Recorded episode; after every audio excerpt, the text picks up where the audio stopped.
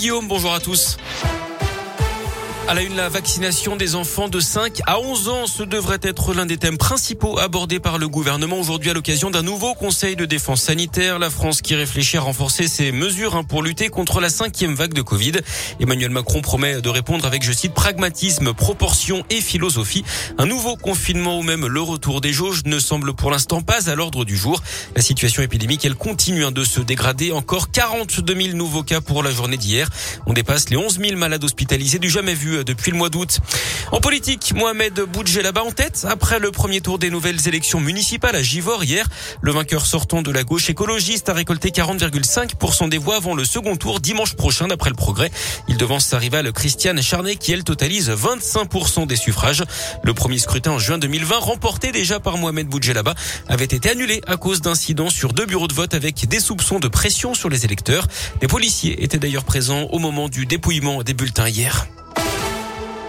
Vous connaissez peut-être Tous Unis, Tous Solidaires, cette plateforme de mise en relation comme il y en a beaucoup sur Internet, sauf qu'ici, ça concerne le bénévolat local au sein de la métropole lyonnaise. Alors si jamais vous cherchez une association près de chez vous pour essayer sans forcément vous engager, c'est possible. Le but, c'est de lever tous les freins à l'engagement et pour les associations de mieux faire connaître leur mission. Et ça marche auprès des jeunes. Plus de 50% des utilisateurs ont moins de 35 ans.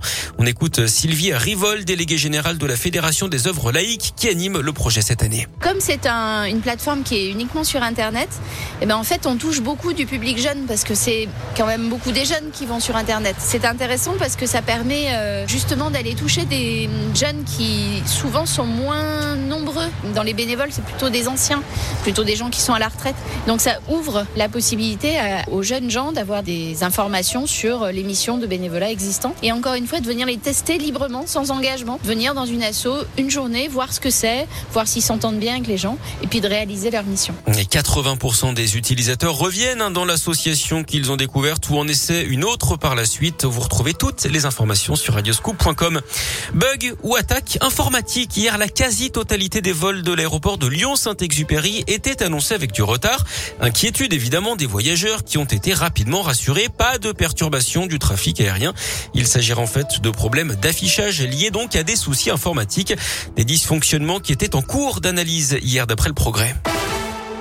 Du sport, du foot et l'OL déçoit encore. Match nul de partout face à Bordeaux après avoir mené deux fois au score. L'OL 12e à 6 points du podium.